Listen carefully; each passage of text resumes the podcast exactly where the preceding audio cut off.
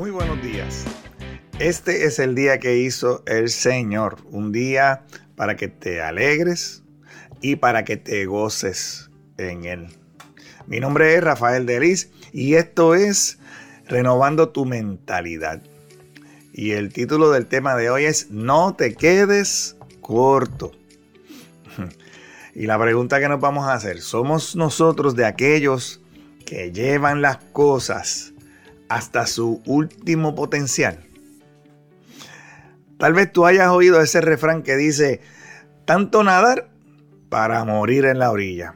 Y este refrán sugiere la idea que después de haber invertido una cantidad de esfuerzo y de tiempo en una tarea o proyecto, sería muy lamentable no llegar al lugar, a la meta, al resultado deseado, debido a que un obstáculo se te presentó ahí, en la fase final de lo que estabas haciendo.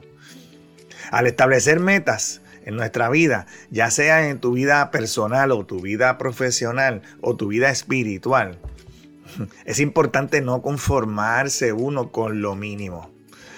No tampoco ser inconforme, pero uno debe esforzarse todo el tiempo de llevar los esfuerzos hasta las últimas consecuencias. Por ejemplo, en tu trabajo, en tus estudios, deberíamos cada uno de nosotros realizar cada tarea con atención y con esfuerzo, incluso si esas tareas parecen ser pequeñas o rutinarias o que para nosotros parecieran no tener importancia.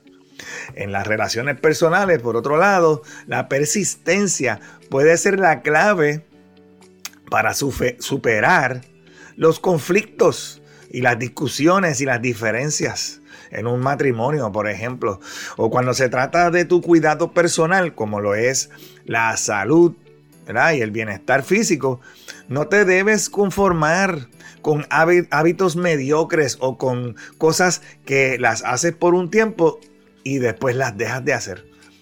En el ámbito del desarrollo y el aprendizaje, ya sea aprendiendo una cosa nueva, una habilidad nueva, un idioma nuevo, o enfrentando quizás retos en la universidad o en la escuela, la persistencia va a marcar la diferencia en el éxito que vas a obtener a largo plazo. ¿Qué tal cuando te enfrentas a problemas y desafíos cada uno de nosotros debemos evitar quedarnos cortos en la búsqueda de soluciones. Muchas personas dicen, ya lo he tratado todo, ya lo he intentado todo. No, nosotros debemos seguir persistentes. Siempre hay algo más, una manera nueva. Todos los días aparecen ideas nuevas, inventos nuevos. Pues también deberíamos nosotros hacer así, buscar ideas nuevas para la solución de nuestros problemas. ¿Y qué tal en el área espiritual? Deberíamos persistir en la oración, en nuestra intimidad con Dios, en todas esas prácticas espirituales que son fundamentales y que el Espíritu Santo nos muestra todos los días, nos lleva, nos guía. Así que hoy te exhorto a que no te desanimes si no ves los resultados inmediatos, porque la perseverancia va a conducirte a tu crecimiento espiritual a largo plazo. Te invito a que busques en la en la palabra de Dios, en el libro, en el segundo libro de los Reyes, capítulo 13, versículos 18 y 19. Allí vas a encontrar estas palabras. Luego, Eliseo dijo, ahora levanta las demás flechas y golpéalas contra el piso. Entonces el rey las tomó y golpeó el piso tres veces. Pero el hombre de Dios se enojó con él y exclamó, tendrías que haber golpeado el piso cinco o seis veces. Así habrías vencido a Aram hasta destruirlo por completo. Ahora saldrás vencedor solamente tres veces. y te invito a que vayas y leas la historia completa para que veas el trasfondo y el detalle que hay aquí y las cosas que están pasando en el pueblo de Israel en ese tiempo. Y este pasaje narra un evento en el cual Eliseo, el profeta de Dios, le está instruyendo al líder máximo de ese tiempo en Israel a golpear en el suelo con unas flechas como un acto simbólico.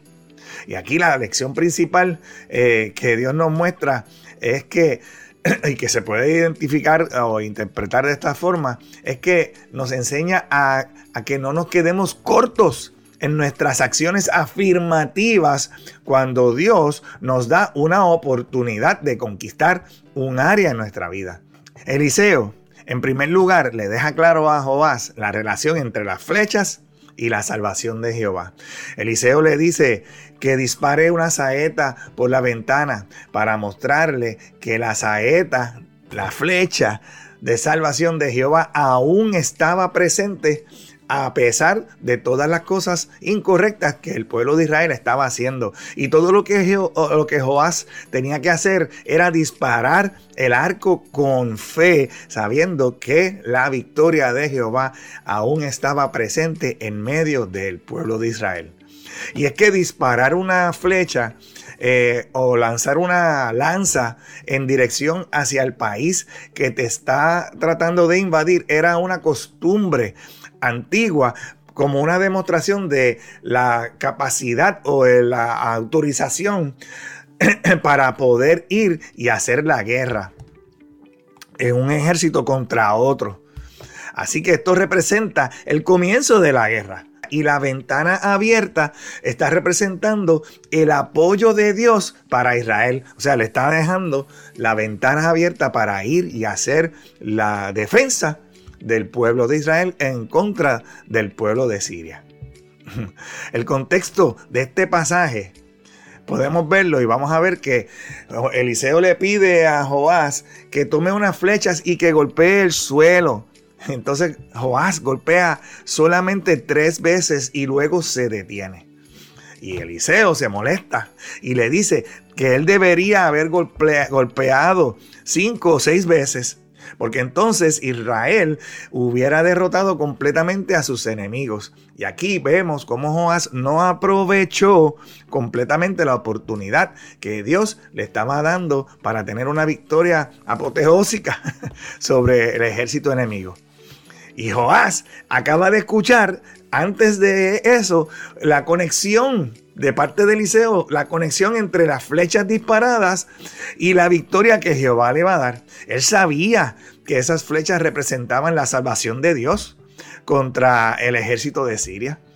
Y Joás tímidamente recibió esa invitación del profeta a disparar las flechas al aire y que golpearan contra el suelo y solamente lo hizo tres veces sin entender que él debía haber eh, eh, seguido adelante para tener una victoria total sobre su enemigo. Así nosotros también podemos quedarnos cortos en nuestras acciones o nuestros esfuerzos y eso limita el impacto positivo que nosotros podemos tener en las cosas a las cuales nosotros nos enfrentamos.